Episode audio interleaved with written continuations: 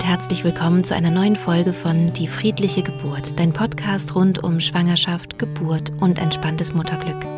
Mein Name ist Christine Graf, ich bin selbst Mama von drei Kindern, ich bin Mentaltrainerin, Hypnosecoach und ich bereite Frauen und Paare positiv auf ihre Geburten vor.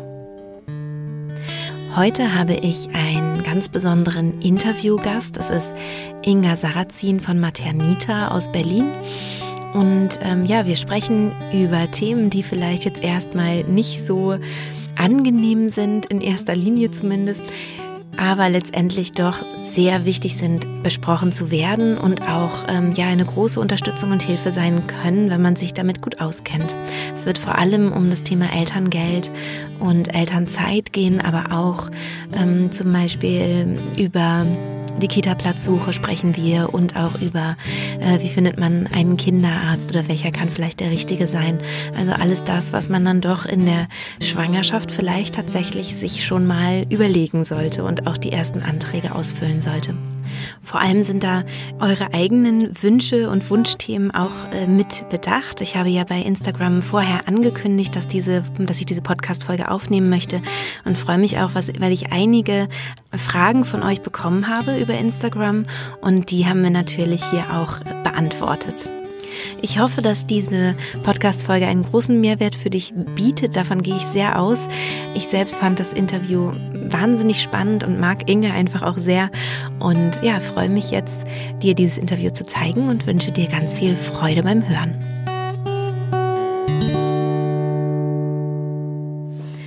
Ja, hallo Inga. Ich freue mich sehr, dass ich hier bei dir heute zu Gast sein darf.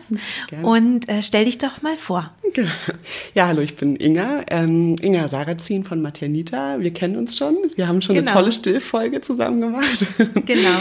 genau. Und jetzt ähm, freue ich mich, dass ich so ein bisschen zu Maternita beziehungsweise den ganzen organisatorischen Fragen in der Schwangerschaft und Zeit mit Baby was erzählen darf. Genau. Ich bin selber natürlich Mutter und ich bin die Mitgründerin von Maternita. Zusammen mit der Ulrike Käfer habe ich das gegründet in 2013. Mhm. Also uns gibt's jetzt schon eine Weile. Und wir sind ein sogenannter Babyplaner oder Schwangerschafts- oder und Schwangerschaftskonzierge. Das heißt, wir übernehmen organisatorische Fragen für mhm. Eltern, zeigen so ein bisschen den roten Faden auf, welche Fragen muss ich mir stellen, welche Fragen kommen auf mich zu. Mhm. Und alle, die schon mal schwanger waren, die wissen, am Anfang sind die Fragen noch relativ relativ gering mhm. und eher körperlicher Natur. Ja. ne? Dann kommt so ein ganz großer Komplex, wo es Fragen sind, die von außen kommen. Ja, also Erstausstattung, ähm, bürokratisches, äh, wo finde ich eine Hebamme, wo will ich entbinden? Ja. Und dann geht es wieder sehr um das Körperliche, nämlich die Geburt. Ja, stimmt. genau, und da sind so viele Fragen, da muss man erstmal den roten Faden sehen und den versuchen wir so ein bisschen aufzuzeigen. Genau. Genau, und äh, das macht total Freude. Ja. Das ist eine schöne Zeit. Ja. Eine einzigartige Zeit, genau. Und ähm, das ist ein privater Service. Das ist nichts, was die Krankenkasse übernimmt. Das ist eine Dienstleistung, die man sich dazu buchen kann. Mhm. Das ist in, ähm, ja, ich sag mal so ein Add-on zu den Hebammen. Ne? Ja. Ähm, wenn jemand eine Hebamme hat, darf er uns trotzdem buchen, ja. weil die Hebammen gar keine Zeit haben mehr sich um dieses ganze organisatorische drumherum zu kümmern und um die ganzen genau, Fragen. Genau, ihr helft ja auch so bei Anträgen und genau, sowas alles, ne? Genau, genau. Bei genau. diesen ganz doofen Sachen. Die bei diesen ganz doofen Sachen, ne? Also was gibt es überhaupt? Ja. Ähm, was kann ich eigentlich bekommen? ähm, und wo beantrage ich das? Und was muss ich dabei bedenken und wissen? Genau. Mm, und wenn es dann so ins Rechtliche reingeht, dann haben wir eine Rechtsanwältin, mit der wir da zusammenarbeiten. Ah, super, sehr schön. Genau. Und ihr sitzt in Berlin, im Prenzlauer wir Berg. Wir sitzen im Prenzlauer Berg. Typisch Startup. genau. Obwohl wir das jetzt, glaube ich, nicht mehr wirklich sind. ja, stimmt. Ihr habt euch schon etabliert. Genau. Ähm, aber unabhängig davon bieten wir das für ganz Berlin an. Das, ja. ähm, und teilweise sogar über Berlin hinaus, ne? also für ja. ganz Deutschland. Genau, kommt immer so ein bisschen auf die Fragestellungen drauf an. Aber auch wir finden persönlichen Kontakt gut. Ja, ja auf jeden Fall.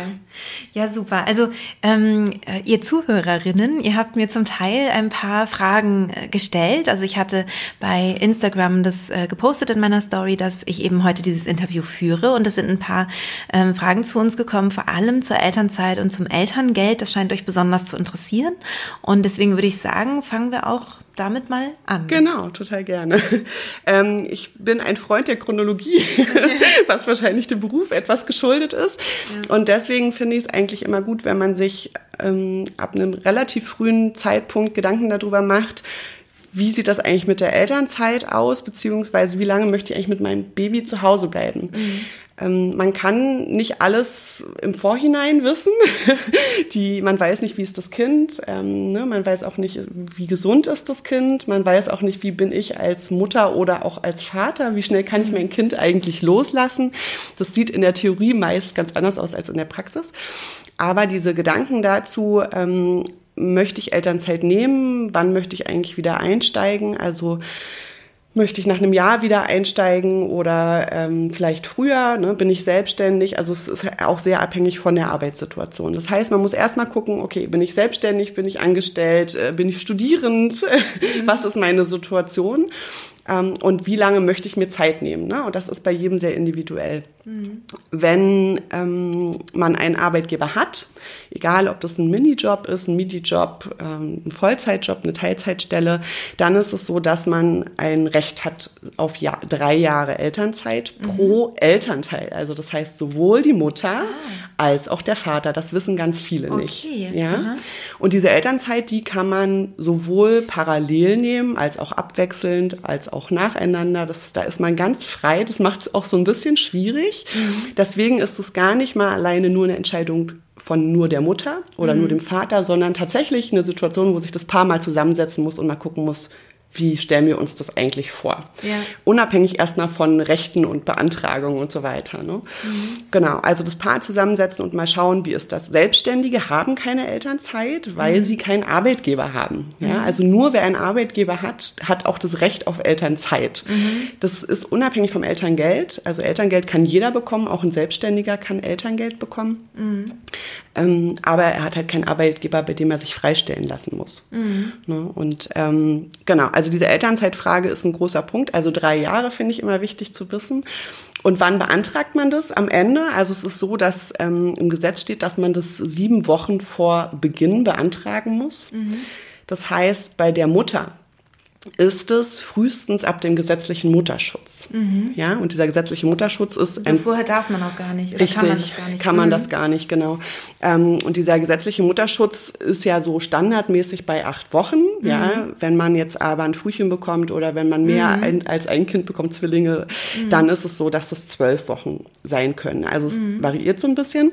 Aber dann kann frühestens diese Elternzeit beginnen, also diese Freistellung vom Arbeitgeber. Ne? Mhm. Und im Mutterschutz ist es einfach ein anderes Gesetz, da ist man ja auch freigestellt von der Arbeit. Also es ja. gibt ein absolutes Beschäftigungsverbot in der Zeit. Und beim Papa ist es so, dass die Elternzeit frühestens ab der Geburt beginnen kann. Okay. Ne? Genau. Also Und wann beantragt man die vom Papa? Auch, auch sieben, Wochen, Wochen vor Beginn. Das mhm. heißt, es wäre dann sieben Wochen vor dem voraussichtlichen Entbindungstermin. Jetzt wissen wir, okay. dass der ein bisschen variieren kann. Ja. die Terminberechnung ist ja nicht ganz so gut. Genau, aber ähm, das ist natürlich bekannt und äh, man sollte einfach sich anhand dieses Entbindungstermins orientieren und halt sagen, die verschiebt ja. sich entsprechend des tatsächlichen Termins. Ne? Ja. Dann mhm. ist man eigentlich auf der sicheren Seite. Und dann muss man, also wir reden, oder ich sage jetzt immer beantragen, eigentlich beantragt man das nicht, sondern man informiert seinen Arbeitgeber darüber, dass man sein Recht beansprucht. Mhm. Ähm, und da schreibt man tatsächlich einen Brief und das ist wichtig, dass es ein Brief ist. Es darf keine E-Mail sein, es mhm. darf kein Telefon sein, äh, Telefonat sein, sondern es muss ein Brief mit Datum und Unterschrift sein, mhm. ähm, wo man dann schreibt, ich möchte also mein Recht ähm, gebrauchen und möchte Eltern, in Elternzeit gehen ein Jahr, zwei Jahre, drei Jahre, das, was man sich also überlegt hat, ähm, von dann bis dann. Also ein Datum ist da schon auch wichtig.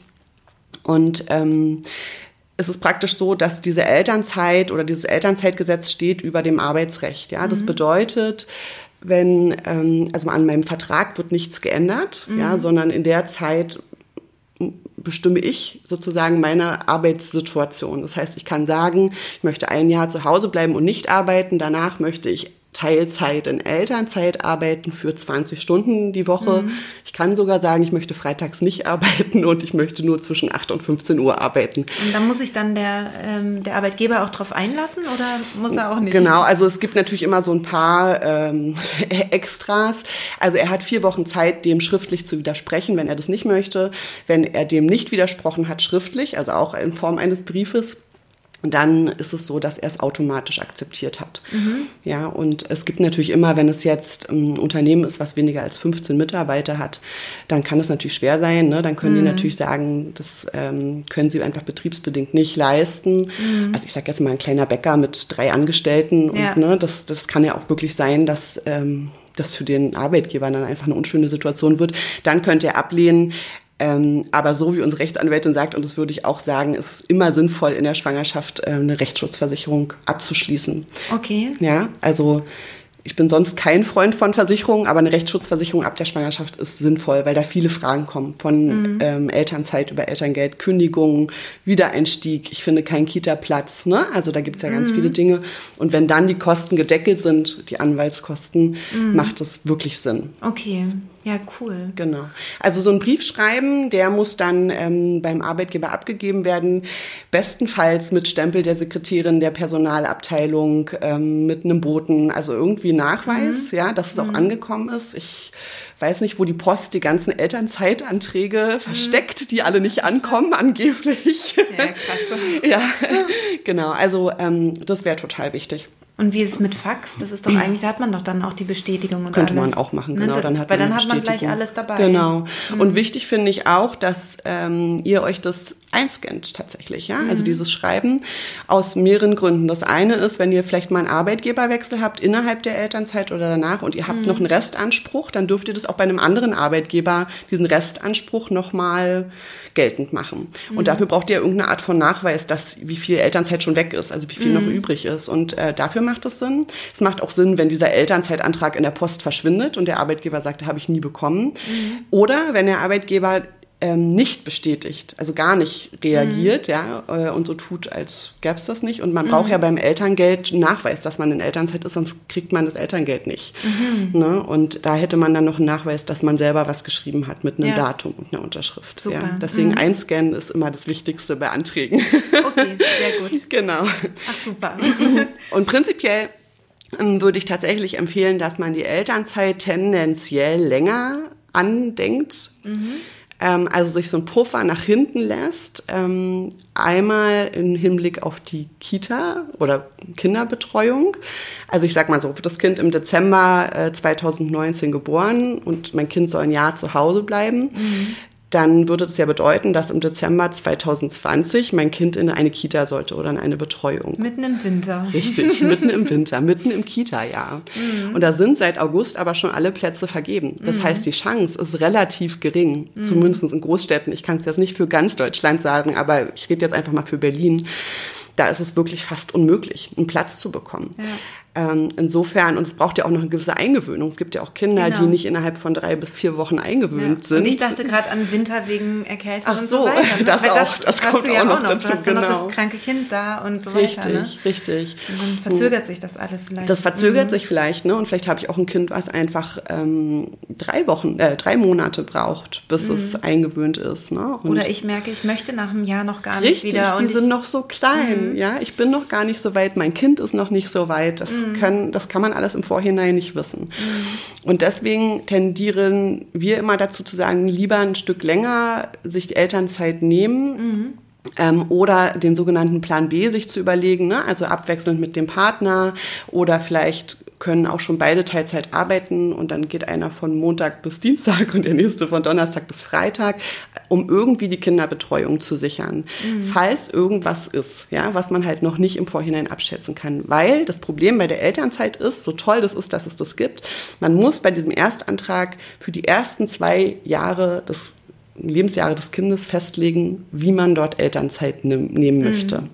Das bedeutet, wenn ich jetzt reinschreibe, ich möchte ein Jahr Elternzeit nehmen, und nichts weiter dazu schreibe, dann bedeutet es, ich muss, der Arbeitgeber geht davon aus, nach einem Jahr bin ich wieder in der Firma.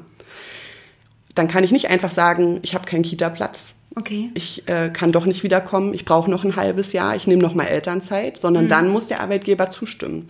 Und okay. das finden natürlich Arbeitgeber keine gute Situation, ja. Die müssen ja auch für Ersatz sorgen und mhm. so weiter. Das heißt, man muss es für zwei Jahre definieren. Mhm. Ja. Und da ist man jetzt halt relativ frei, jetzt im Vorhinein. Deswegen mhm. tendenziell eher länger, mhm. weil die meisten Arbeitgeber, auch da gibt es natürlich immer Ausnahmen, freuen sich ja eher, wenn dein, ja. dein Mitarbeiter ein bisschen früher wieder zur Verfügung steht als zu spät oder gar nicht. Ja, ja. ja?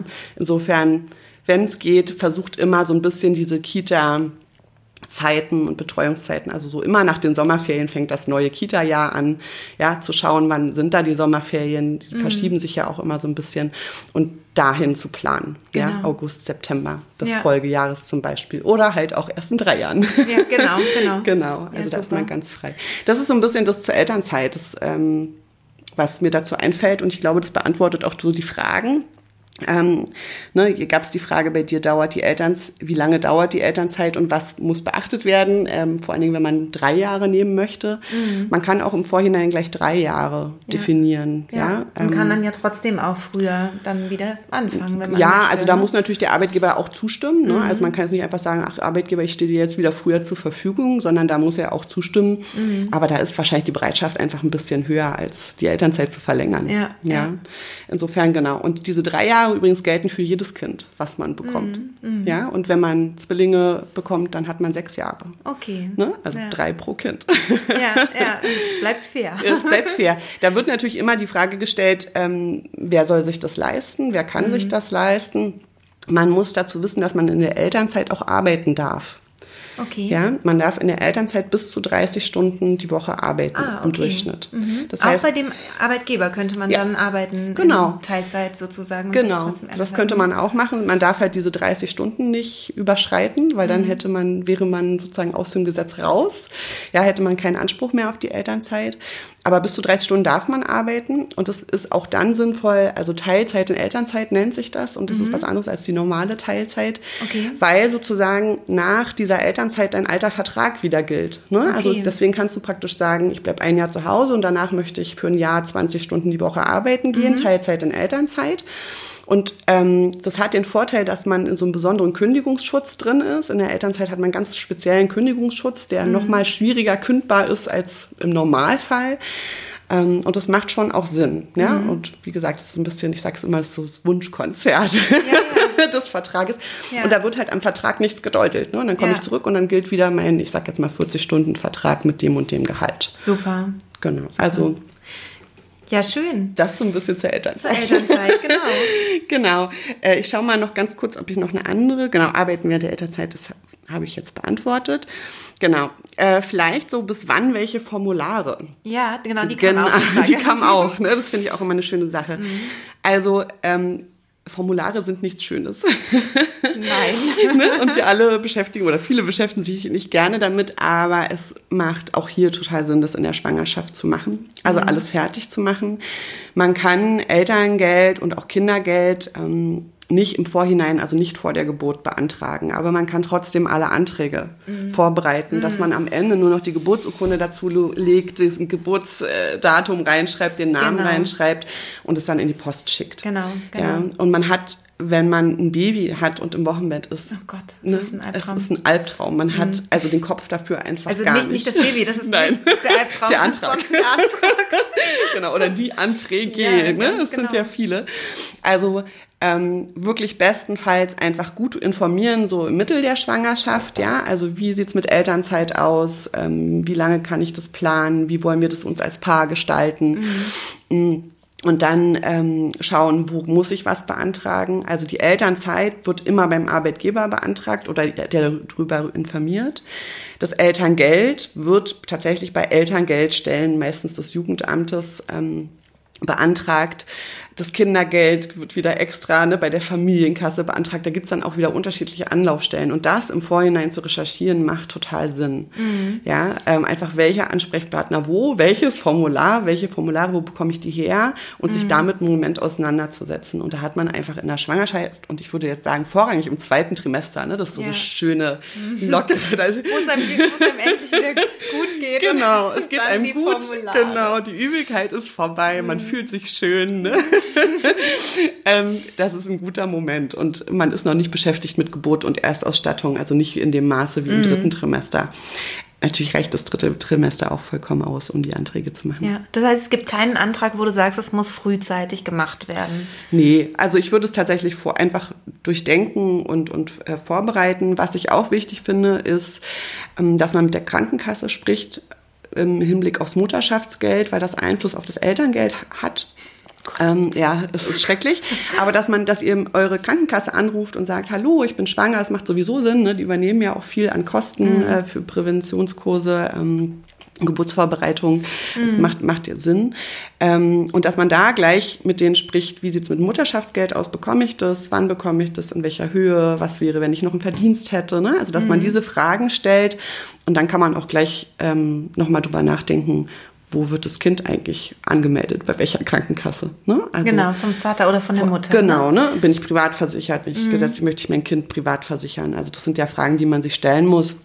Und deswegen macht es Sinn, mit der Krankenkasse zu sprechen. Mhm. Ja, ähm, genau. Und das ist das Einzige, was man wirklich vorher machen sollte. Ja, mhm. die schicken einem dann auch diese Anträge zu. Also weil das Mutterschaftsgeld bekommt man auch schon vor der Geburt. Ja. Hat aber das Mutterschaftsgeld vor der Geburt hat keinen Einfluss aufs Elterngeld okay. im Nachgang.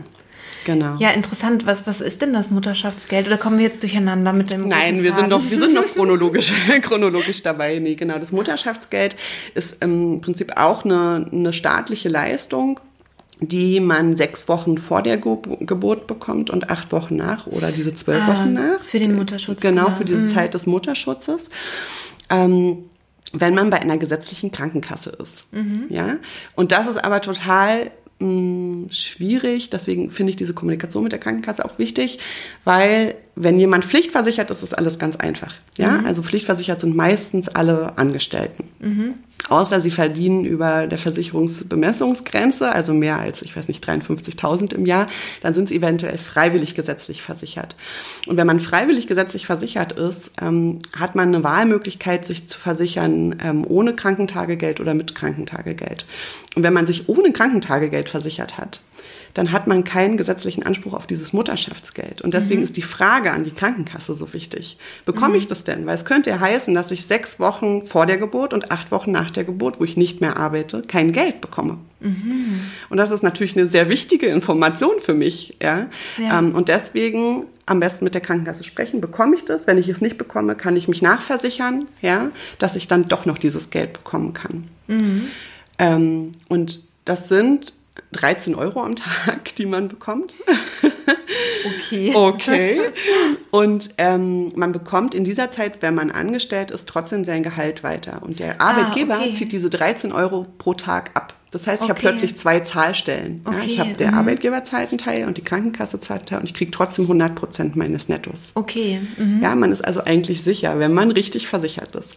Okay. Genau. Also auch sehr äh, schwierig, genau. Und bei den privaten. Ja, und wie ist, ist das, wenn ich jetzt aber ähm, freiwillig äh, gesetzlich mhm. versichert bin und ich habe nicht das Krankentagegeld, mhm. dann ist doch alles cool, dann macht der Arbeit oder zieht er trotzdem 13 Euro noch was ab? Der zieht das trotzdem ab. Ach so, okay, gut. Verstanden. Genau, ne? Kriegst halt 13 Euro am Tag weniger. Okay, cool. ne? Also ja. insofern, genau, da muss man halt so ein bisschen schauen. Also mhm. deswegen finde ich diese Kommunikation wichtig und ähm, eigentlich machen Kassen ja eine ganz gute Beratung. Ja. ja, und äh, seid da auch ein bisschen hartnäckig. Man bezahlt da ja auch schon seit Jahren sehr viel Geld rein. Insofern, genau, informiert euch da einfach. Das finde ich, finde ich wichtig. Genau. Ähm, und dann bekommt man das zwei Monate danach noch. Also wieder diese zwei Zahlstellen. Aber mhm. es wird aufs Elterngeld angerechnet. Das bedeutet, ähm, ist vielleicht eine gute Überleitung zum, zum Elterngeld. Also ähm, der Staat schenkt einem ja zwölf Monate Geld. Ich sage deswegen schenken, weil ich finde, wir sind da ziemlich privilegiert in Deutschland. Das, das gibt es in anderen Städten oder Ländern nicht. Mhm. Ähm, und wir ärgern uns ja viel, ja, aber das ist wirklich gut, ne? mhm. ne? dass wir Eltern die Möglichkeit haben, Elterngeld zu beziehen und ja. unsere Kinder auch zu betreuen und zu erziehen und uns Freiraum zu schaffen ja. dafür. Ne? Und das äh, auch finanziell gestützt wird vom Staat. Genau, also zwölf Monate gibt uns der Staat. Ähm, und dann vielleicht noch mal zwei Monate obendrauf, wenn der Partner oder die Partnerin, das ist ja auch sehr unterschiedlich, auch noch mal zwei Monate zu Hause bleibt oder reduziert maximal 30 Stunden arbeitet. Also man das heißt sagt so 14 Monate, mhm. sagt man. Ne? Für beide, also insgesamt Für beide. 14, genau. genau. Es könnte auch, man könnte sieben und sieben machen genau. zum Beispiel. Also ich sage immer, es ist wie so ein Topf, mhm. ja. Äh, da sind 14 Monate drin und wenn die Mama jetzt Mutterschaftsgeld bekommt, gehen zwei Monate raus, bleiben noch zwölf Monate im Topf. Und diese mhm. zwölf Monate können sich die pa Partner frei aufteilen. Mhm. Also sieben, ne, also nicht jetzt sieben plus sieben, sondern sechs plus sechs wäre es dann noch, ne, mhm. zum Beispiel. Oder ähm, zehn plus zwei. Also das ist, da ist man ganz frei. Das macht es auch so ein bisschen schwierig in der Sortierung im Vorhinein. Ne? Ja. Ähm, und man tendiert, und man kann ja auch gleichzeitig. Man kann ne? auch gleichzeitig, sagen, natürlich. Beide machen sechs. Natürlich, genau, gleichzeitig, genau. genau. Ne? Ähm, und äh, da muss man halt einfach schauen, man tendiert immer, und die Paare, die wir so treffen, tendieren da auch am Anfang immer zu, dass man sagt, na der, der mehr verdient, der sollte doch das Elterngeld dann nehmen, weil er auch mehr Elterngeld rausbekommt. Mhm.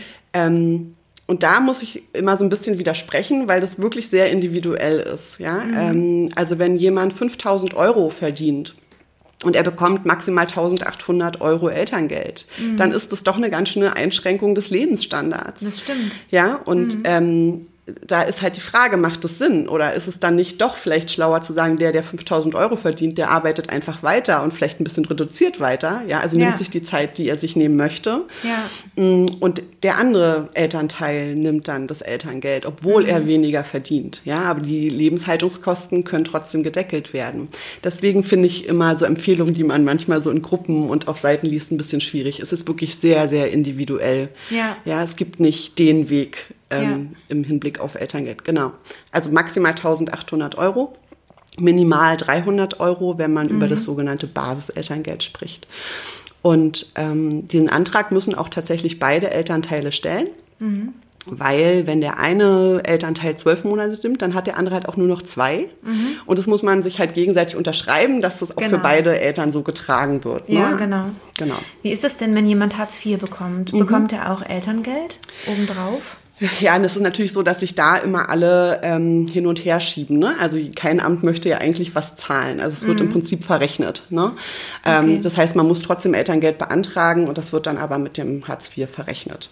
Okay, das ja. heißt, ähm, also am besten, ich empfehle da immer immer direkt mit dem Arbeitsamt mhm. sprechen. Ja, also man kriegt diesen Mindestsatz auf jeden Fall, diese 300 Euro, mhm. ähm, aber alles andere würde dann auch mit dem Hartz IV verrechnet werden. Und da aber das kommt schon obendrauf. Mhm. Also 300 genau, Euro wären dann genau, plus. Genau, so. Mhm. genau. Okay. Ne, und da muss man halt einfach drüber sprechen. Genau. Also ich finde da die Kommunikation mit dem Arbeitsamt wirklich wichtig. Und schwierig.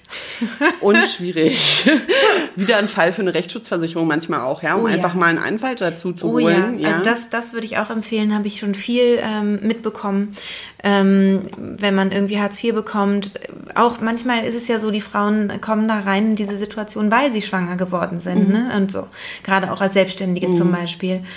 Und ähm, also da würde ich auch sagen, eine, eine Rechtsschutzversicherung gleich, ja. gleichzeitig mit dem Hartz-IV-Antrag. Ja, genau. Das macht Sinn. Das macht total Sinn. Und ja. wirklich sich vorher gut beraten zu lassen. Es gibt ganz viele tolle Beratungsstellen. Ne? Also man kann sich ich sage jetzt mal für Berlin, da gibt es Elterngeldstellen, da kannst du dich kostenlos beraten lassen. Alles in ganz Deutschland, Caritas, mhm. äh, ne? also die, alle diese gemeinnützigen, ja, die bieten alle kostenlose Beratungen dazu an. Auch Lasst pro Familie, euch, auch, auch pro, mhm. pro, Familie, ne? Lasst euch da beraten, ja, damit mhm. ihr wisst, was ihr für Rechte habt, ja, mhm. und auch nochmal jemanden fragen könnt. Und die stellen euch dann schon die richtigen Fragen. Also ja, das finde ich Ganz, ganz wichtig. Und ähm, man kann sich auch informieren auf der Internetseite vom Bundesministerium für Familie. Ne? Also mhm. da gibt es unglaublich viele oder Familienwegweiser. Ne? Das sind so mhm. Internetseiten, da kann man sich wirklich gut informieren ähm, über die eigenen Ansprüche. Und tatsächlich würde ich da nicht so drauf vertrauen, was in Gruppen erzählt wird. Weil ja. da ist oftmals auch wirklich ja. Sachen dabei, die einfach veraltet sind. Also gar nicht mhm. mutwillig, ja, sondern ja. es ändert sich ja, ändern sich Gesetze auch und ähm, es gibt auch ab und zu mal jemanden, der klagt und es gibt irgendwie neue Rechtsprechung. Und da kann man als normaler, als normaler Elternteil nicht immer auf dem Stand sein. Das funktioniert nicht. Ne? Also lieber eine professionelle Beratung einholen. Ja, super. Genau. Würde ich auch so sagen. genau. Ähm, wie sieht das mit dieser Berechnung aus? Das war hier auch eine Frage. Also wie wird das äh, Elterngeld eigentlich berechnet? Das finde ich eine ganz schöne Frage, äh, weil auch hier viel Kurioses ähm, durchs Internet saust. Also auch hier ist es wieder abhängig davon, wie meine Arbeitssituation ist. Mhm. Wenn mein Kind jetzt ähm, 2019 geboren wird und ich bin angestellt, dann schaut sich die Elterngeldstelle an, was hast du in den letzten zwölf Monaten vor der Geburt verdient. Ähm, sowohl also durch dein Angestelltenverhältnis, vielleicht hast du sogar noch einen Minijob obendrauf, ja, ähm, also das wird sich alles zusammen angeschaut. Wenn ich selbstständig bin oder wenn ich selbstständig bin und angestellt oder einen Minijob dazu habe, ein Angestelltenverhältnis, dann gelten nicht die letzten zwölf Monate vor der Geburt, sondern es gilt immer das Steuerjahr vor der Geburt. Das heißt, mhm. es wäre mhm. jetzt 2018, also die Steuererklärung 2018, okay. die als Grundlage genommen wird für die Berechnung das ist ja schon sehr, kann schon ein sehr großer Unterschied sein. Absolut. Genau, und das wissen ja. viele auch nicht. Ähm, und also da müsst ihr wirklich gucken, was wird als, als Grundlage genommen. Und das ist leider auch kein Wunschkonzert. Also man kann da nicht sagen, oh, 2018 war aber nicht so gut, ich würde lieber 2017 haben. Oder mhm. ich habe aber ähm, vor 13 Monaten besser verdient als in den letzten zwölf Monaten. Das ist schon relativ fix. Es gibt nur ganz wenige Verschiebetatbestände heißt das, wo man das nach hinten verschieben kann. Ne? Also mhm. zum Beispiel, wenn ich eine schwangerschaftsbedingte Erkrankung hatte oder wenn ich Elterngeld für ein älteres Kind bekommen habe, dann kann man tatsächlich sagen, in der Zeit hat man eventuell weniger Geld bekommen. Ja dass man das verschiebt. Aber es ja. ist nicht das Gängige. Ja? Okay. Genau, also es ist relativ fix, diese zwölf Monate bei Angestellten und bei Selbstständigen und Mischeinkünften. Mhm. Das ist das Steuerjahr. Würdest du dann sagen, man sollte zur Elterngeldstelle gehen und dort dann direkt auch ein Gespräch ja. haben? Das macht Unbedingt, Sinn. Mhm. unbedingt. Also okay. einfach, um, zu, um sich zu sortieren. Ne? Mhm. Also auch da muss man natürlich sagen, ähm, je nach Sachbearbeiter ist da auch und, und, und den Fragen, die da auch kommen, ist da auch ein anderer äh, Informationsstand. Ne? Ähm, erfahrungsgemäß alles, was so mit Selbstständigkeit zu tun hat, ist dann oft schon mal so eine Grenze, ne? also weil mhm. das einfach viele Schlupfwinkel auch hat. Aber ich würde es immer empfehlen, um erstmal zu sehen, sich so ein bisschen zu sortieren und, mhm. und schon mal Kontakt gehabt zu haben, eine ja. Idee zu bekommen. Super das zu machen, genau. Ähm, genau, also äh, das, das zu der Berechnung, diese Sachen werden mit reingenommen, mhm. wenn man ähm, Arbeitslosengeld zum Beispiel bekommen hat, in diesem mhm. ähm, Bemessungszeitraum heißt das. Mhm.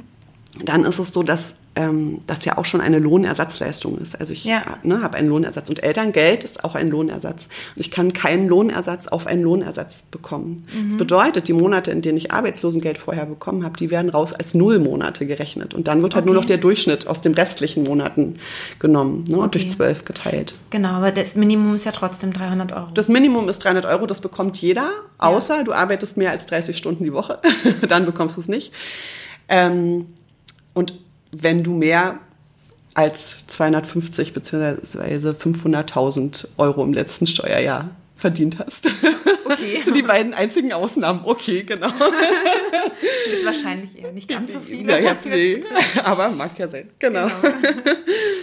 Ähm, genau, wie ist das eigentlich mit diesem Elterngeld? Bei Vertragsende war hier eine Frage. Also wenn ich äh, verstehe, wenn ich das richtig verstehe, wenn man ein Arbeitsverhältnis hat, Elterngeld bezieht und, und dann der Vertrag ausläuft währenddessen, mhm. dann ist es so, das Elterngeld kriegt man weiter. Mhm. Man ist aber nicht mehr in Elternzeit, weil man ja keinen Arbeitgeber mehr hat. Ja? Ja. Das ist der einzige Unterschied. Man ist aber trotzdem äh, weiterhin über das Elterngeld auch krankenversichert, zumindest wenn man pflichtversichert ist. Ähm, Genau, also es ist eigentlich relativ unproblematisch. Was ihr einfach bedenken solltet, ist immer, dass man es trotzdem dem Arbeitsamt melden muss, dass mhm. der Vertrag ausgelaufen ist. Ne? Ja. Das ist äh, wichtig. Okay, okay. Genau. Was haben wir denn sonst noch für Fragen? Ich schaue mal ganz kurz. Ähm Jetzt geht es hier um die Rechte bei der Betreuungsplatzsuche. Und über, um Alleinerziehende ist dort Elterngeld für 28, 28 Monate möglich. Genau, das passt ja nochmal ganz gut zum, zum Elterngeld. Also Alleinerziehende, da gibt's ja ähm, den, den zweiten Elternteil offiziell nicht. Also vielleicht gibt's eine Vaterschaftsanerkennung, aber mhm. ähm, genau, die, also alleinerziehend bedeutet natürlich nicht, dass wenn mein Partner äh, den Großteil der Zeit woanders arbeitet, dass ich alleinerziehend bin, auch wenn ich es mhm. gefühlt bin, ne? sondern alleinerziehend ist schon so, dass man dann auch Steuerklasse 2 hat. Also man muss offiziell alleinerziehend sein. Wenn das der Fall ist, dann ist es so, dass man ähm, tatsächlich diese 14 Monate für sich alleine beanspruchen kann. Und ähm, es gibt neben diesem Basiselterngeld, was 300 Euro Minimum und 1800 Euro Maximum sind, gibt es das sogenannte Elterngeld Plus. Das haben wahrscheinlich schon viele gehört. Und das ist im Prinzip so, dass man den halben Betrag, also 150 Euro Minimum und 900 Euro Maximum, für den doppelten Zeitraum bekommen kann. Das kann man so beantragen. Ja, das mhm. heißt, ich kriege am Ende genauso viel Geld wie mhm. vorher auch, aber ich kann den Zeitraum strecken, indem mhm. ich dieses Geld bekomme. Also 28 Monate. Ah, okay. Ja, 14 plus 14. Da muss äh, vergessen viele, und das finde ich, muss man noch mal wissen, ähm, ist, wenn man das Mutterschaftsgeld bekommt, dann mhm. bekommt man ja zwei Monate lang schon 100 Prozent. Ja. ja. Die, die ja. kann ich natürlich nicht mehr aufteilen. Das heißt, am Ende sind es meistens nicht 28 Monate, okay. weil von den 14 sind ja schon zwei weg. Ne? Mhm. Also da bleiben dann halt noch zwölf, sondern es wären dann 24 Monate dieses halbe okay. Geld und zwei Monate das volle. Ne? Okay. Das, das gilt so für Alleinerziehende. Ja. Genau. Ja, super. Ach, das sind alles so spannende, so spannende Infos. genau. Mir raucht schon ein bisschen. Dir, dir raucht der Kopf. Das kannst du dir vorstellen, wenn ich Workshops mache über zweieinhalb Stunden, oh ja, oh ja. wie das dann aussieht. Aber die Fragen sind halt sehr vielfältig. Ja, und, genau. Ähm, und sehr individuell. Deswegen ist es ja auch genau. gut, dass ihr auch eine individuelle Beratung habt ne? genau. für die individuellen Fälle. Genau, das so. ist ganz wichtig, ja, sich da zu sortieren, auch als Paar zu sortieren. Das finde mm. ich, finde ich ganz wichtig. Ja. Genau. Also ja, da raucht einem der Kopf und ich verstehe, dass man sich damit ungern beschäftigen will. Deswegen nutzt doch bitte wirklich alles, was es an kostenlosen Angeboten gibt, um euch da zu sortieren. Ja, ja. das finde ich wichtig. Und auch, dass man sich tatsächlich nicht auf, ähm, die, wie haben es die Freunde gemacht, konzentriert, sondern ja. auf sich selber. Ja? und ich äh, und wir verteidigen auch immer in dem Fall tatsächlich die Rechte. Es ist wichtig, dass wir unsere Rechte kennen. Ja? Mhm. Und vielleicht nehme ich dann doch mal das Geld für eine Rechtsberatung durch einen Rechtsanwalt in die Hand. Ne? Weil es genau. ist eure Grundlage als Familie. Ja? Und mhm. ähm, das finde ich schon wichtig. Ja ja. dass man da noch mal drauf schaut. Absolut. Genau. ähm, vielleicht ganz kurz zu diesem Punkt individu individuelles Beschäftigungsverbot. Mhm. Ähm, das wurde hier gefragt, wann bekomme ich das? Es gibt verschiedene Arten von Beschäftigungsverboten. Und ich will sie vielleicht ganz kurz mal sagen. Das eine ist, es gibt ein absolutes Beschäftigungsverbot. Das sind diese acht Wochen nach der Geburt. Ja, da darf kein Arbeitgeber ja, einen stimmt. beschäftigen. Ja, der würde sich strafbar machen, tatsächlich. Ja. Das, das, war bei mir auch zum Teil wirklich ja? also ein Problem. Ja, weil ich damals, ähm, gerade beim, ja, bei meinen großen Kindern, habe ich einfach noch sehr viel gespielt, als Schauspielerin mhm. gearbeitet. Und ich weiß noch, dass ich halt so ähm, damals in Hamburg am, am Schauspielhaus äh, eine Rolle hatte und ähm, hätte halt so im Monat zwei Vorstellungen gehabt. Und mhm. die haben uns ziemlich gerettet. Also die beiden Vorstellungen haben fast uns eigentlich ja so diese Miete zumindest schon mal reingebracht. Ne? Mhm. Und ich weiß noch, dass ich das nicht durfte. Und ich habe wirklich gedacht, Mann, ich bin zwei Stunden auf der Bühne. ja, kann, mein, mein, Partner kann hinter der Bühne mit dem Baby stehen. Ja. Das ist kein Problem. Und ich gehe raus und ja. spiele und komme wieder und still das Kind. Das ist kein Problem. Und es ging nicht. Das also ging nicht, es, genau. Es ging die wirklich sich nicht. strafbar machen. Ja, es war genau. richtig krass. Das geht natürlich auch wieder für alle, die angestellt sind. Ne? Wer mhm. selbstständig ist, der muss sich nicht rechtfertigen. Ja? also der hat sozusagen keinen wirklichen Auftraggeber. Ja? Die, die ich, jetzt rede ich von der, es muss natürlich in dem Fall eine die sein, kann natürlich weiterarbeiten. Ja. Ja, wenn es notwendig ist. Das muss man dann selbst entscheiden, ob man es auch möchte. Ja. ne, und in den, acht, äh, in den sechs Wochen vor der Geburt ist es so, dass ich als Schwangere bei einem Arbeitgeber entscheiden kann. Also mhm. eigentlich gehen die meisten wirklich diese letzten sechs Wochen raus aus, aus ihrem Beruf. Aber wenn ich mich noch total fit fühle oder das Gefühl habe, ich möchte noch arbeiten, dann kann ich meinem Arbeitgeber auch schriftlich bestätigen, ich möchte das noch machen. Mhm. Ähm, und das darf ich auch jeden Tag widerrufen. Ja, aber da dürfte man das. Also es ist kein ja. absolutes genau, Beschäftigungsverbot. Genau, genau. Ne? Ähm, das ist auch nochmal interessant. Und dieses individuelle Beschäftigungsverbot ist was, was natürlich in Abhängigkeit von der Schwangerschaft, von dem Schwangerschaftsverlauf ähm, ausgesprochen werden kann, was auch für bestimmte Berufsgruppen gilt. Ne? Also zum Beispiel, wenn ich in einem Chemielabor arbeite, dann gibt es natürlich ganz andere Regeln oder wenn ich mit Kindern arbeite, die eventuell ansteckende Krankheiten haben können, mhm. dann gibt es sozusagen so berufliche Regelungen, die dann im Mutterschutzgesetz oder in speziellen Gesetzen verankert sind mm, und ich mich da vorher sozusagen ähm, ja, also ins Beschäftigungsverbot schicken lassen kann. Und das kann ein Arbeitgeber machen, es kann ein Arzt machen. Mhm. Jetzt, äh, ich glaube, es war auch der, der Grund äh, hier, oder ich weiß nicht, wo ich das gelesen habe, aber es gibt natürlich äh, viele, die dann auch sagen, na, mein Arzt schickt mich aber nicht ins Beschäftigungsverbot. Also es ist nichts, mhm. was man einfordern kann. Mhm. Ähm, Außer das ist beruflich geregelt. Ne? Ja.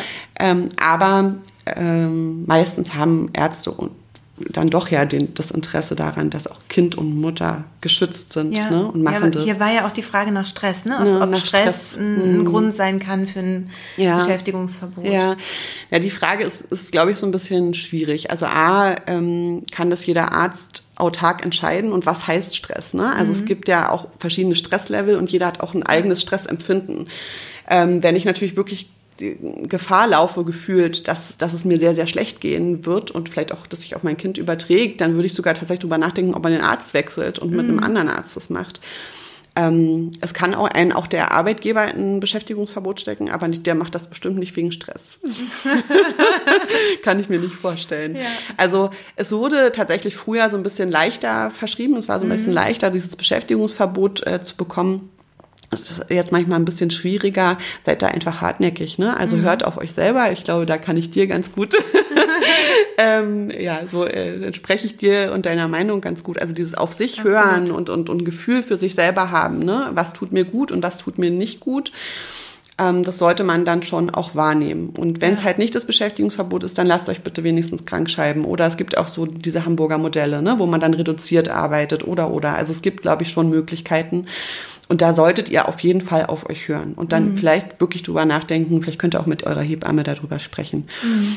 Ähm, über einen Arztwechsel, der dann ja. vielleicht doch ein Beschäftigungsverbot ausspricht. Super. Mhm. Gut, dann gucken wir noch mal hier in unsere Liste, was ihr sonst noch so gefragt genau. habt. Ähm, wie kriege ich einen Kinderarzt? Ging es hier noch um, ja, um stimmt, die Rechte? Genau. Stimmt.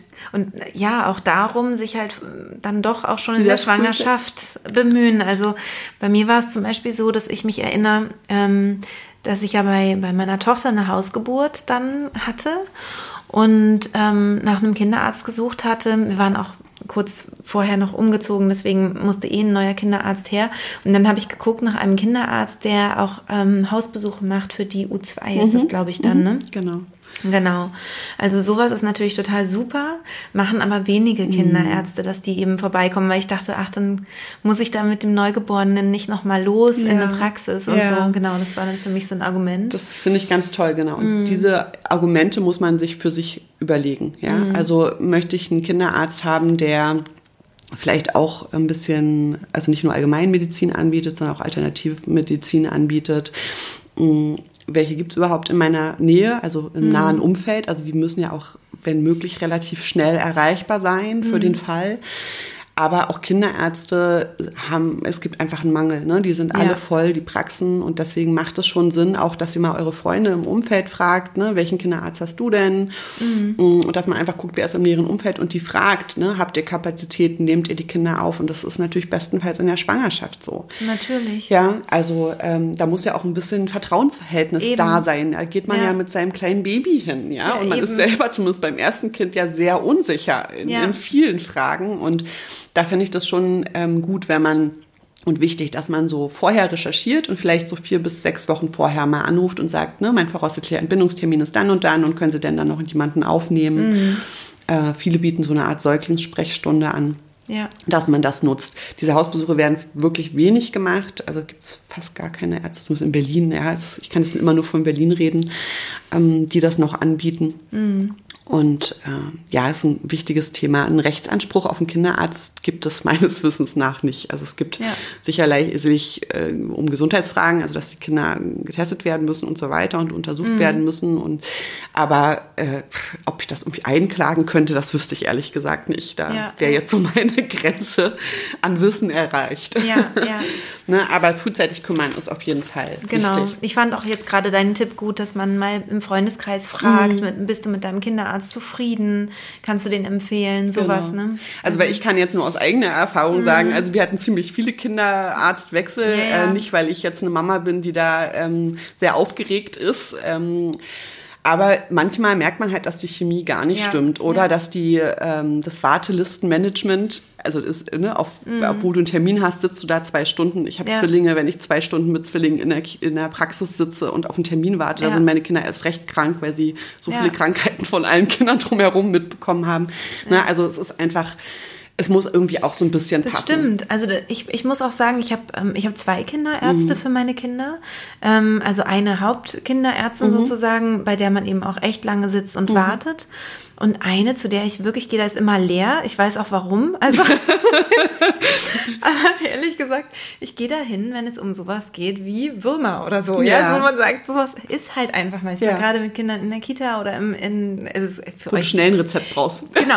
Wo es aber auch nicht, nicht, nicht viel falsch zu machen gibt. Ja? Also, wo mhm. man nicht irgendwie eine groß falsche Diagnose stellen kann oder sonst was. Man braucht einfach schnell ein Rezept, zack, bumm. So, Richtig. dann ist es auch nicht, ja. Ähm, Würmer jetzt für die, für die Schwangeren, die noch nie, noch kein Kind haben, ist vielleicht, oh, Gott, Würmer, Läuse, was? Alle anderen, die schon Kinder haben, die schmunzeln jetzt wahrscheinlich und sagen, ja, es gehört ein bisschen mit dazu, ja. dass sowas ab und zu mal ähm, einfach, einfach mit dabei ist. Das ist einfach so, wenn Kinder aufeinandertreffen. Richtig. Ähm, und sich die Hände nicht ordentlich waschen und äh, so weiter, dann passiert sowas einfach. Ja, und, richtig. Also die Kinder genau. sind halt am Anfang viel krank. Das ist einfach so, ne? Ja, und das kommt ja auch, noch, viel, das ne? ist noch früher, genau, genau. die Würmer und die Leute kommen erst später. die kommen erst später, genau. genau. Und ich glaube, man hatte halt immer, wahrscheinlich wie bei so vielen Themen, ne? Also sowohl mm. um die, rund um die Geburt und, und Kinderärzte und Hebamme und Betreuung, immer, man denkt immer, die wollen natürlich immer nur das Beste in meinem ja. Sinne. Und ja. Äh, natürlich sind auch wir da alle bunt und auch die Ärzte sind bunt, ne? Und Na da klar. kann, die können das gar nicht leisten manchmal, ne? Also ja. die haben da eine Masse an Patienten sitzen und ähm, ich muss einfach auch einfordern, ja? Und, und mhm. mir schon relativ klar darüber sein, was ich möchte und das auch einem Arzt kommunizieren. Ja, genau. Ähm, und dann auch vielleicht schauen, dass wenn es nicht passt. Ja, das finde ja. ich ganz wichtig zum Thema Kinderärzte. Ja, also, ja das stimmt. Ähm, und vielleicht ganz kurz, das muss ich immer als die Stillberaterin dazugeben. Ne? Nicht jeder Kinderarzt hat eine Ausbildung zum Stillen. Das finde mm, ich immer nochmal wichtig. Mm. Ähm, genau. Also informiert euch da, wenn es wichtig ist mm. und auch nicht jede Hebamme. Genau. Aber ne, das wäre zum Beispiel auch ein weiterer Kritikpunkt, wenn ich, oder ein Ansatzpunkt, möchte ich stillen, ist das vielleicht ein Arzt, der besonders stillfreundlich ist mhm. der da eine extra Ausbildung für hat. Genau, das wären so die Themen, die ich so zum ähm, Kinderarzt sagen kann. Und die letzte Frage, die wir hier noch nicht beantwortet haben, das würde ich dann vielleicht ganz kurz noch machen. Das sind meine Rechte bei der Betreuungsplatzsuche. Das ist genau. ja auch ein genau. heiß diskutiertes oh, ja. Thema. Oh, vielleicht muss ich dazu sagen, dass wir seit zwei Jahren ähm, Eltern auch unterstützen bei den Kita-Platzsuchen in Berlin. Mhm. Und es ist ein Drama, ja, mhm. ähm, also auf Kosten der Familien. Das muss man ganz klar sagen. Ähm, es gibt eine, eine, eine Rechts, äh, Rechtsanspruch auf einen Kita-Platz ab mhm. einem Jahr. Also wenn das Kind ein Jahr ist, hat man einen Rechtsanspruch auf einen Kita-Platz. Das gilt für ganz Deutschland. Aber wenn es keine Kita-Plätze gibt und wenn es nicht genug Erzieher gibt, dann wird das halt schwierig. Also dann kann man auch einen Rechtsanspruch schwer durchsetzen. Mhm. Auch hier kann ich ähm, aus Berliner Sicht nur empfehlen, sich tatsächlich in der Schwangerschaft schon um die Kitas zu bemühen. Das heißt, ja, auch hier wieder, so, ja, ne? das ist echt krass. Genau, also es das heißt halt auch hier wieder recherchieren, welche sind in der Nähe, mhm. ähm, schauen, welche passen, also welche Konzepte gibt es, was ist auch ein Konzept, was wir tragen könnten. Ähm, und vielleicht auch wieder Freunde fragen, ne? habt ihr da irgendwie und gute hingehen, Erfahrungen gemacht? Hingehen, gucken, was, genau, was gucken, genau, du, genau. Da kann man zumindest ausschließen. Genau. Ja. Ähm, eine große Wahl hat man leider einfach nicht mehr. Das ist mhm. so. Ne? Ähm, da funktioniert es nur noch über Vitamin B, wenn man gezielt eine Kita haben möchte. Mhm. Ansonsten nehmen auch nicht alle Kitas ähm, eine Anmeldung schon an in der Schwangerschaft, sondern mhm. das dürfen die individuell entscheiden, wann sie diese Anmeldungen annehmen und wie sie ihr Wartelistenmanagement machen.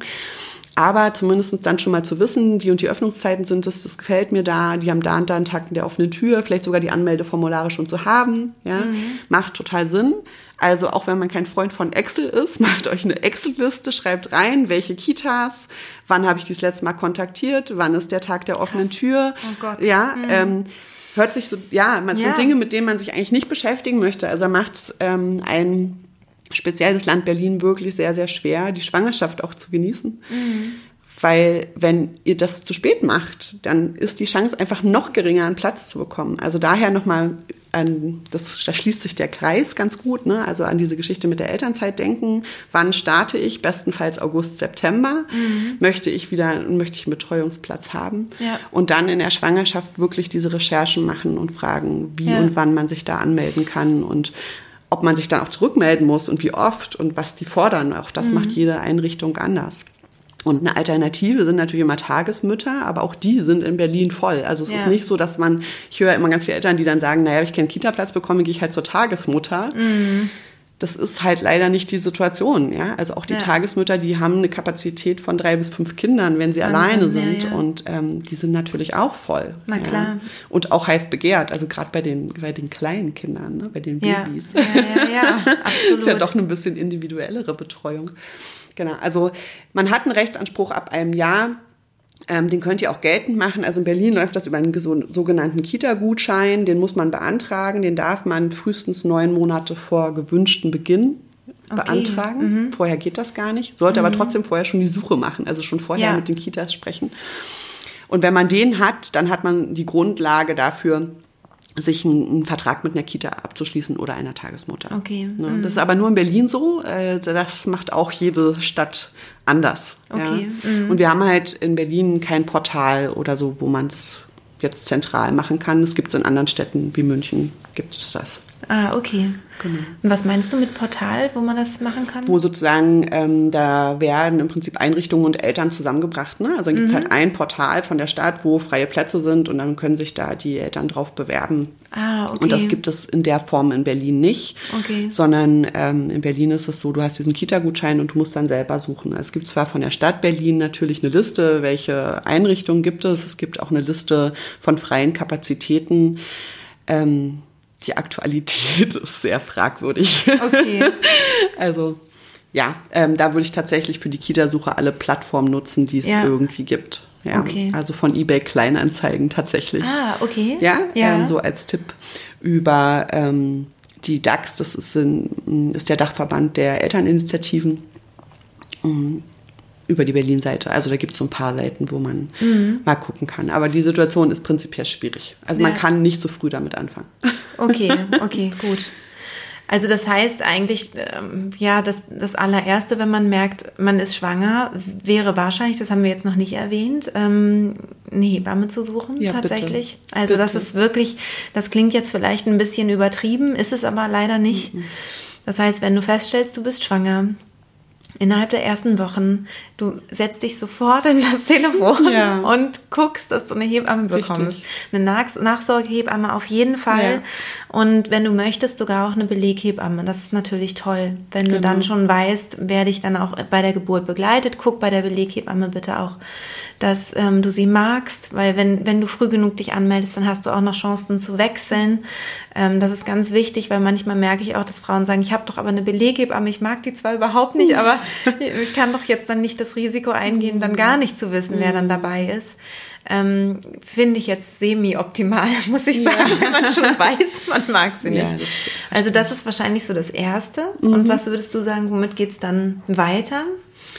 Mhm also tatsächlich ist die Geburts, also äh, eigentlich die Kombination Hebamme Geburtsort, ne? Also ist mhm, ja, genau, ne? Genau. Also, also möchte ich eine Hausgeburt, dann brauche ich natürlich auch keine Beleghebamme, ne? Also es kommt ja so ein bisschen, das ja, ist ja, oder ne? dann ist genau. es auch automatisch eine Beleghebamme. Richtig, genau. Tatsächlich ne? dann, wenn es so sein mhm. sollte, dass ähm, man in der Klinik entbinden möchte, muss, wie auch immer, ähm, dass man dann tatsächlich mal die Kliniken äh, sich anschaut. Mhm. Ja, also wo fühle ich mich wohl? Auch das ist ja wieder ähm, eine Frage, wenn ich eine Wahl habe. Ich meine, in Berlin haben wir 19 Kliniken, da hat man eine Wahl. Ne, weil da muss man sich teilweise auch schon ab der zwölften Schwangerschaftswoche anmelden. Ja, Wahnsinn. Also insofern verrückt. auch da ja. muss man, und das macht auch jede Klinik anders, es ist auch individuell. Das heißt, da recherchieren, welche gibt es, ähm, sich die angucken, wann muss ich mich da anmelden. Da mhm. hilft für die berühmte Excel-Liste. Absolut.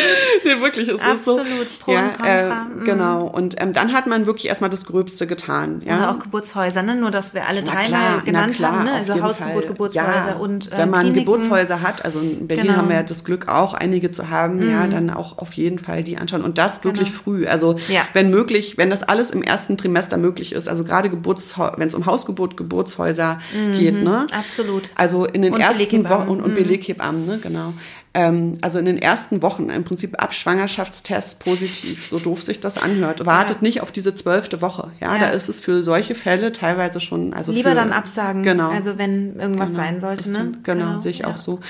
Genau, also dann äh, Geburts, Geburtsort und dann darf man sich erstmal einen Moment entspannen. Dann kann man vielleicht drüber nachdenken, ob man äh, sowas wie eine Dula Mhm. Ähm, als Begleitung haben möchte oder auch, wenn es um Kurse geht, ne, also sowohl wahrscheinlich dein Kurs, das stimmt, ja. ne, als mhm. auch ähm, andere Geburtsvorbereitungskurse. Da lohnt es sich auch, die relativ früh zu buchen. Also zu schauen, was gibt es genau. Wenn man ne? einen speziellen möchte, Richtig, ne? also ne? bei einer speziellen Hebamme zum Beispiel genau. einen Kurs machen möchte oder ja. genau. Entweder so oder es gibt ja Wochenendkurse, Paarkurse genau. über längeren Zeitraum. Ne? Also wenn ihr da irgendwie das haben wollt, was zu euch passt, dann sollte man da auch so, wenn das erste Trimester vorbei ist, sollte mhm. man langsam anfangen, mal zu recherchieren, was gibt es und, und genau. was wäre für mich irgendwie schön. Und tatsächlich mit der Krankenkasse sprechen und sagen, ich bin schwanger. Also viele haben ja tolle Programme und viele gute Informationen. Ähm, mhm. Das kann jetzt nicht schaden. Ne? Also das sind so die ersten Dinge, die man aus unserer Sicht machen sollte. Ja, und dann eben zweites Trimester wäre dann eben diese ganzen Formulare und Anträge, genau. die wir jetzt besprochen und haben. Ein Urlaub. Ja, mach doch mal einen Urlaub. Oh, ja, als Paar. Super, super Unbedingt. schön. Man fühlt sich so gut und ähm, nutzt ja. es nochmal. Also gerade wenn man das erste Mal. Rechnet das aus? Wann ist ja? Genau, wirklich. Macht nochmal so ein paar schöne Wochenenden, mm. geht nochmal ins Kino. Man fühlt sich noch nicht so schwerfällig. Ne? Mm. Also ähm, einfach nochmal auch nutzen und genießen diese Paarzeit alleine. Das mhm. äh, dauert danach einen Moment, bis man das sich wieder erarbeitet hat. Das stimmt.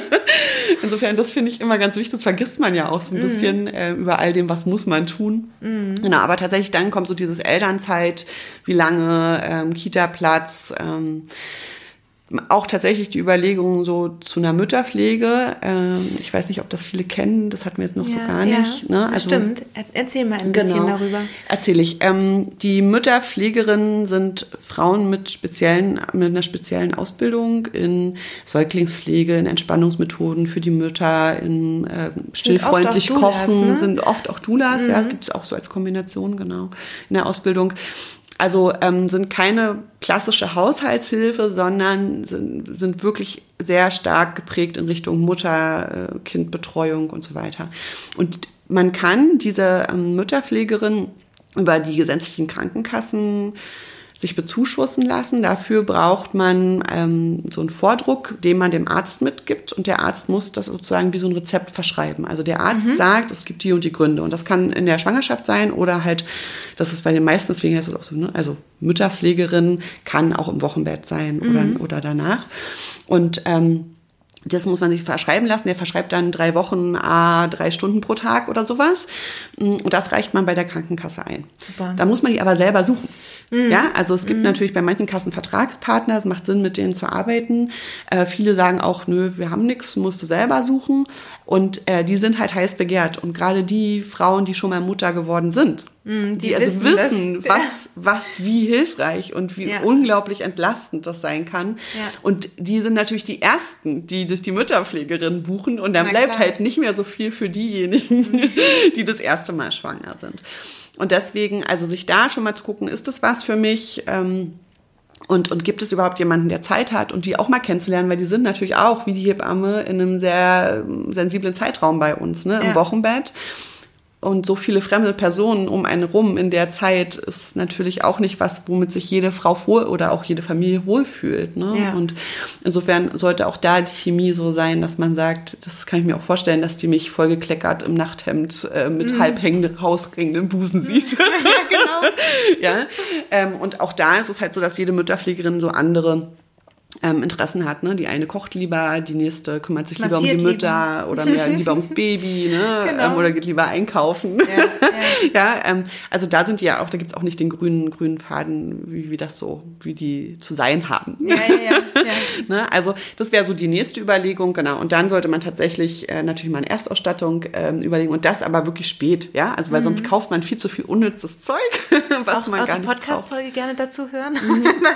genau. genau. Äh, ergänzend dazu haben wir auch noch eine tolle, ne, ähm, die, wir haben auch einen Podcast. Ja, genau, ähm, genau, erzähl mal. Genau, also wir haben, äh, Ulrike und ich haben letztes Jahr mit angefangen, auch eine Podcast-Reihe zu gestalten, wo es tatsächlich um diese organisatorischen Fragen geht, ne? Also mhm. wie halt Erstausstattung, wann muss ich was machen, mhm. ähm, genau. Und die Ulrike hat ja jetzt ihr drittes Kind bekommen genau. äh, im letzten Jahr, deswegen haben wir da momentan etwas ausgesetzt, aber wollen das im Sommer wieder starten. Es gibt aber schon drei Folgen ähm, einmal so zu Hilfen in der Schwangerschaft, dann aber auch über Erstausstattung, die, glaube ich, zu deinem einfach eine schöne Ergänzung nochmal wäre. Auf jeden Fall, auf jeden Fall. Auch, auch, nicht nur von einem beraten lassen, auch nicht nur von mir. Richtig. genau. Und dann auch nochmal so über den Geburtsort, die Geburtsortwahl, mhm. ähm, weil viele dann doch nicht wissen, welche Möglichkeiten sie eigentlich haben und was genau. auch die Vor- und die Nachteile sind. Magst du noch mal sagen, wie dein Podcast heißt und wo man den finden genau. kann? Genau. Ähm, der heißt Neun Monate und 100 Tage mhm. und ist natürlich sowohl bei uns auf der Seite als auch bei Spotify mhm. zu finden. Ja, schön. Dann sag doch noch mal äh, zum Abschluss, was ihr eigentlich so macht. Also, weil ich weiß, dass, dass ihr ja ganz viel macht rund um Schwangerschaft und so weiter ähm, und, und, und Baby und so. Aber wie genau kann man sich das vorstellen, wenn man jetzt Lust hat, sich direkt von euch beraten zu lassen, also Maternita in Anspruch mhm. zu nehmen, mhm. sozusagen? Genau. Ähm, Im Prinzip ist es so, dass man einfach erstmal zu einem Erstgespräch kommt und wir erstmal uns kennenlernen und rausfinden, was sind eigentlich die Fragen. Ne? Also, mhm. und das am liebsten ganz früh in der Schwangerschaft, ne, bevor diese ganzen Fragen, die wir jetzt so ansatzweise besprochen haben, mm, aufkommen ne? und dann oder brennen ne? oder brennen genau mhm. ne oder es zu spät ist mhm. ja also deswegen genau und dann machen wir so ein Erstgespräch wo wir erstmal besprechen ne? was sind die Bedürfnisse wie ist die Situation wie können wir dir eigentlich helfen und wir führen halt gerne durch die Schwangerschaft durch und zeigen diese To-Dos auf und zeigen, wie kannst du, welche Informationen brauchst du dafür, die geben wir euch an die Hand. Hm, vielleicht brauchst du auch Unterstützung ne, bei der Suche nach ähm, dem Geburtsort, nach Kursen, nach äh, einer Dula, nach Mütterpflegerin. Ne? Also da mhm. versuchen wir ja auch zu entlasten oder auch manchmal tatsächlich Fachpersonal zu vermitteln. Ne? Also mhm. Es gibt ja sehr unterschiedliche Fragestellungen. Und, und da möchten wir einfach gerne entlasten. Und uns ist wichtig, immer Informationen zu geben, und zwar neutrale Informationen zu geben und auch nicht bewertende Informationen an euch zu geben. Das heißt, wir sitzen hier und ich werde niemals sagen, was du möchtest einen Kaiserschnitt haben, was du möchtest eine Hausgeburt haben, ne? Also so wie das dein Freundeskreis vielleicht tut oder ne, der Familienkreis, sondern wir versuchen eine neutrale ähm, nicht bewertende Beratung zu machen und das mhm. am liebsten durch die ganze Schwangerschaft hindurch. Wir sind Stillberaterinnen, ne? wir machen auch gerne Stillvorbereitungen. Mm, auch später, wenn das Baby da ist, ne, geht es auch wieder darum, dass wir unterstützen können ähm, mit Breifrei oder Beikosteinführung, ne, mhm. ähm, mit Stillen prinzipiell, ähm, Kitas und so weiter. Also ja. es ist eigentlich eine sehr, aus, sehr auf euch ausgerichtete, mh, mm, ausgerichtete Dienstleistung. Ja, das heißt, wir geben gar nicht so viel vor. Mhm. Wie hat es zu laufen und was kostet das dann? Ein Beispiel ist dieses Navigiert durch die Schwangerschaft-Paket, wo man sich einmal im Trimester trifft mhm. und einfach die anstehenden Fragen bespricht. Es ist aber nur ein Beispiel. Mhm. Jede Familie entscheidet das eigentlich für sich selber. Mhm. Was brauche ich ähm, und was brauche ich nicht? Ne? Und da kann man sich sowohl zusammensetzen, eine Stunde und über Erstausstattung sprechen. Was gibt es? Was brauche ich? Brauche ich einen Kinderwagen? Brauch, kann ich auch tragen? Ne, wen gibt es da? Ähm, Stoffwindeln? Kauf, äh, also einmal Windeln, ähm, mhm. es gibt ja tausend Fragestellungen, ne? Ja, genau. dass man einfach so ein bisschen aufzeigt. Und eines oder eines unserer ja doch Herzensthemen ist die Kindersicherheit, also die Prävention vor Unfällen, die man deutlich vom ersten Hilfekurs machen sollte. Mhm. Einfach um die Eltern so ein bisschen darauf einzustimmen, wie muss ich mein Zuhause gestalten, wie ist das Leben mit Kindern. Ähm, mhm. Und Prävention ist doch viel schöner als das, was passiert ist und ja. man dann erste Hilfe machen muss. Ne? Ja. Also ähm, auch dazu kann man zum Beispiel eine Beratung machen. Da gehen wir durch eure Wohnung durch, ja, ähm, mhm. und, und schauen mal, wie sieht es denn da aus ja, ja. im Hinblick auf Kindersicherheit, ne? weil da hat ja auch jeder ein anderes Angstgefühl ähm, oder Unsicherheitsgefühl. Super. Genau. Und ansonsten findet man uns immer mit Workshops äh, verschiedenster Art, also ne, von Elterngeld also und mal Co. auf die über Homepage gehen. Genau, die glaube ich gerade nicht funktioniert. Hilfe. Oh Aber bestimmt, wenn ihr das hört. Natürlich, wenn ihr es hört, funktioniert wieder alles. Äh, das gehört halt als Selbstständige auch dazu. Genau, genau. genau. Super. Ja? ja? vielen Dank. Ja, ich hoffe, ich konnte ja. einen kleinen Rundumschlag. Klein ist gut. Also, vielen, vielen Dank. Ich glaube, das, das wird hier sehr, sehr geholfen haben. Das würde mich freuen. Und ja, dann, dann verabschiede ich mich mal. Ja, ich äh, bedanke mich. Danke dir. Ja, ich hoffe, dieses Interview hat dir ganz viele neue Erkenntnisse beschert und dir vielleicht auch ein bisschen ähm, den Weg geleuchtet äh, durch diesen Dschungel der Papiere und was man nicht alles dann beachten sollte und ähm, ja, woran man denken kann, sollte. Du findest natürlich in den Show Notes ähm, die Sachen, die wir angesprochen haben. Ähm, auch die Homepage von Maternita kann ich auch sehr empfehlen, ähm, sich die mal anzuschauen. Wie gesagt, Maternita ähm, gibt regelmäßig auch Workshops zu diesen Themen und ähm, ja, auch so eine Einzelberatung ist sicherlich total sinnvoll und erleichtert einem einfach das Leben. Am kommenden Mittwoch, am 8. Mai, werden wir beide zusammen, also Inga und ich, bei Instagram live sein und zwar um 20.30 Uhr. Und ähm, ja, wir freuen uns natürlich, wenn auch du mit dabei bist, vielleicht noch die ein oder andere Frage stellst, nochmal nachhakst, falls vielleicht etwas nicht ganz klar geworden ist in dieser Folge. Es ist einfach ein sehr umfangreiches Thema, von daher konnten wir da sicherlich äh, manche Sachen nur anschneiden. Ganz wichtig in äh, dieser Folge oder bei dieser Folge ist auch, dass es natürlich keine Rechtsberatung ist, sondern ähm, es ist erstmal ein erster Einblick und es gibt natürlich da auch immer noch dann Sonderregelungen und dies und das. Verlass dich jetzt nicht nur auf ähm, diesen Podcast sozusagen. Bei mir auf meiner Homepage gibt es eine Neuigkeit, also ein, ähm, ein neues Feld sozusagen, eine neue Seite auf der Seite. Und zwar unter meiner Methode findest du jetzt auch ähm, eine Seite zum Thema Wissenschaft und Studien. Da geht es um die Hypnose in der Geburtsvorbereitung und auch während der Geburt. Und ich hatte ja schon öfter mal gesagt, dass die Studienlage da klar ist und eindeutig, dass Hypnose sich einfach so positiv auswirkt und das auch wissenschaftlich belegt ist. Und nun habe ich das ähm, ja richtig schön zusammengestellt, sodass man das auch gut lesen kann. Also es ist nicht so, dass man ähm, das nicht mehr versteht oder so, sondern es ist ja, es ist so mundgerecht, sage ich mal. Ähm, äh, zusammengestellt und sicherlich total spannend, da mal einen Blick reinzuwerfen. Ja, und wenn du dich positiv ausrichten möchtest auf deine eigene Geburt, dann schau auch gerne mal bei den Geburtsberichten, bei den Erfahrungsberichten auf meiner Seite. Ähm, ich liebe es selber total darin zu stöbern und nochmal zu lesen. Es ist einfach wunderschön und kann ganz, ganz, ganz viel Mut machen. Und das wünsche ich dir natürlich auch für deine Geburt, dass du da mit ganz viel Mut und Vorfreude hineingehst. Alles Liebe und vielleicht ja bis Mittwoch und ansonsten bis Sonntag zur nächsten Folge. Da wird es um das Thema Windelfrei gehen. Da freue ich mich auch schon sehr, weil ich Anne Maya als Interviewgast gewinnen konnte und äh, die erzählt über das Thema Windelfrei.